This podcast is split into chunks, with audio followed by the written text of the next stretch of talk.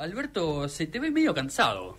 Sí, es muy duro pasarse el día torciéndole el brazo a los poderosos.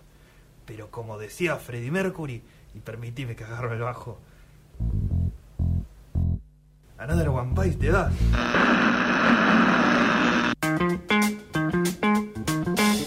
Bueno, 10 minutos quedan para las 2 de la tarde. Estamos en Noticias Descafeinadas y seguimos con los productos audiovisuales. Seguimos con eh, los comentarios sobre cosas que podés ver en la tablet, en la compu, Sí, sí. la televisión o donde quieras, porque nos vamos a meter en el mundo del stream, nos vamos a meter en Netflix, eh, las miniseries y The Watcher específicamente.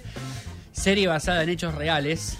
Eh, Sí, dirigida, eh, en realidad producida, creada Claro, sí. por, por una dupla icónica que es eh, a esta altura Ryan Murphy y Ian Benan. Decíamos, ¿no? Glee, Dahmer, eh, American- Hollywood, American Horror eh, Story. American Horror Story. eh, bueno, nada, un gran catálogo de- del entretenimiento para una serie, una miniserie que yo siento que tarda un poco en arrancar, que nunca llega a generar el clima que, que- que pretendían o que Mm. la historia medio que te lleva a, a crear.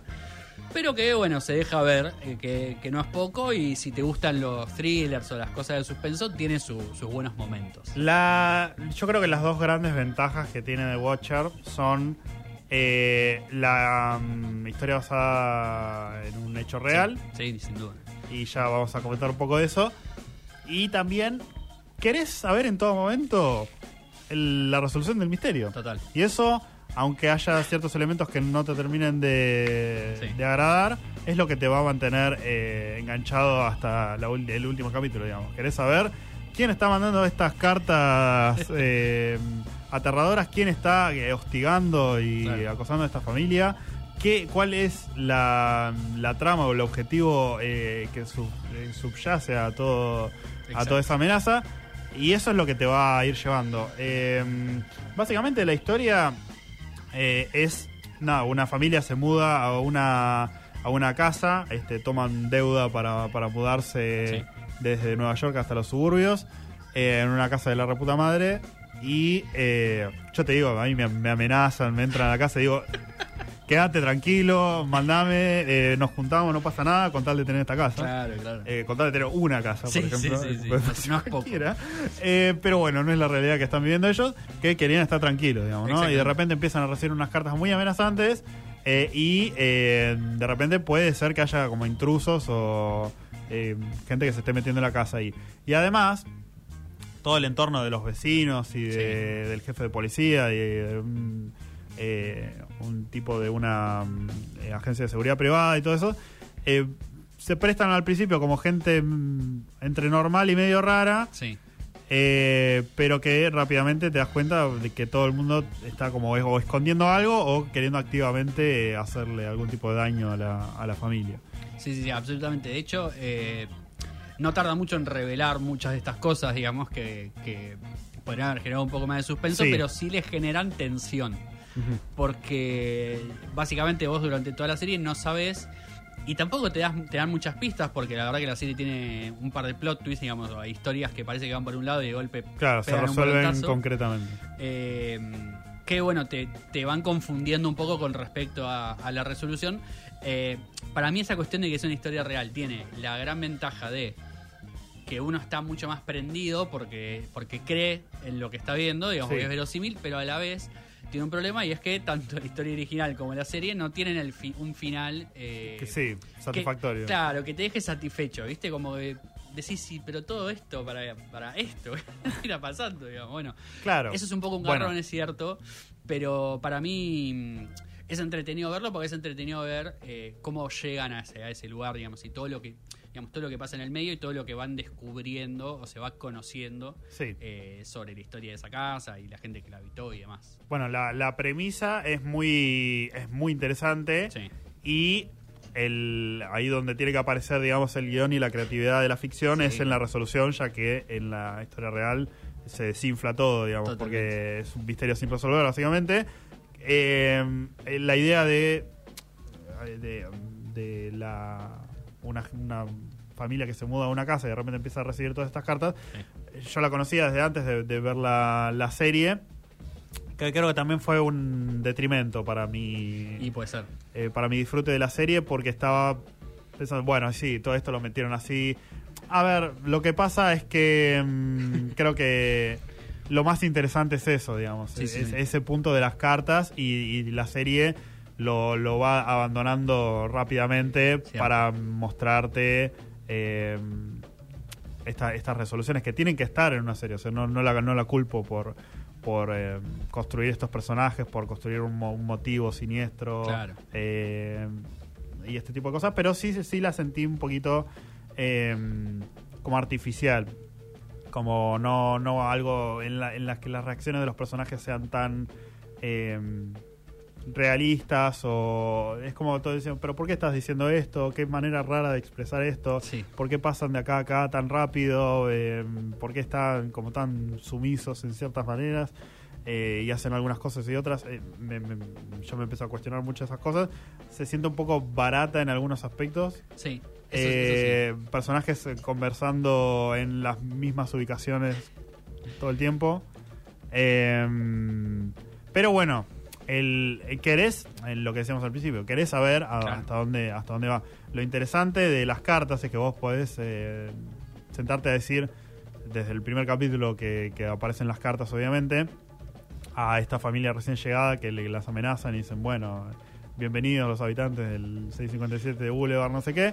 Eh, vemos que están viviendo en su casa, qué sé yo.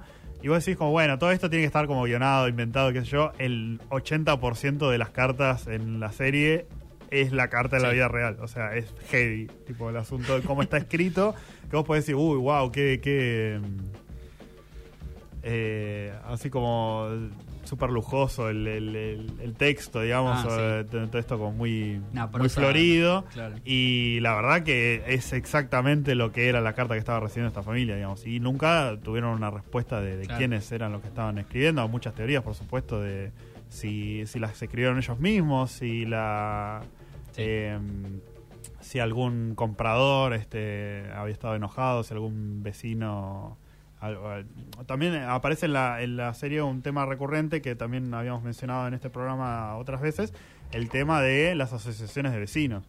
¿no? Sí. Y de este, estos barrios de suburbios en los que todo tiene que estar perfectito y, y, eh, meterse como con estos clubes o con estas reglas también, eh, que puede llegar a algún tipo de conflicto, eh, es algo que, que sucede y que, que les pasó a esta familia también. Totalmente, sí. A mí, a mí una de las cosas que más me gusta de la serie es, eh, no sé si tanto las actuaciones en sí, pero sí eh, el arco que van teniendo los personajes, digamos, cómo los van llevando de, eh, de la locura y la desesperación a la desconfianza. eh, y vos ves como uno de los personajes se hunde completamente en la historia, digamos, como en lo que está pasando y se entrega a, a cualquier tipo de teoría que le dé una respuesta. Eh, y cómo la familia un poco se empieza a a alejar y asustar porque, bueno, digamos, eh, es, es- es hasta un poco agresivo, hasta un poco violento en la manera en la que intenta encarar todo para resolverlo. Sí, Porque, bueno, subyacen problemas personales, problemas de pareja, una familia que no es tan funcional, entre comillas, o, o no tiene las relaciones que quisieran, digamos, una hija que está empezando la adolescencia, Mm. eh, y todas cuestiones que también ayudan a llevar, o sea, que la historia no sea solo ese misterio, claro.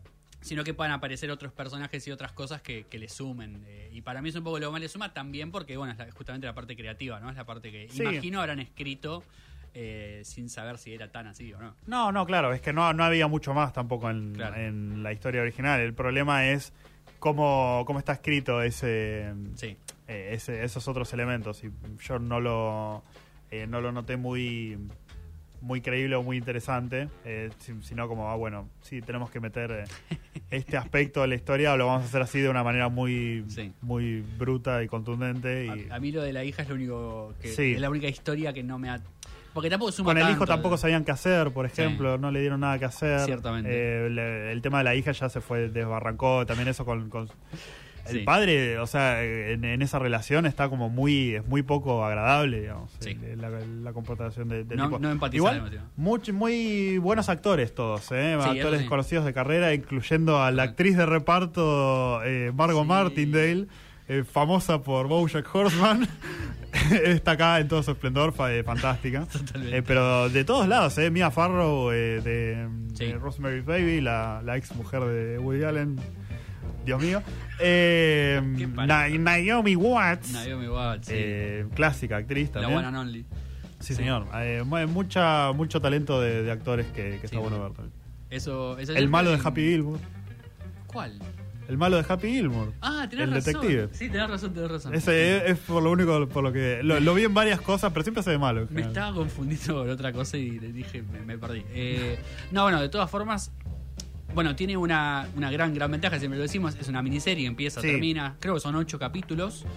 Eh, Siete. si- ¿Siete? Sí. Eh, se hace un poco larga, se hace un poco larga por momentos, pero creo que es un poco más por esto que estamos diciendo de cómo está escrita y demás que por la historia en sí.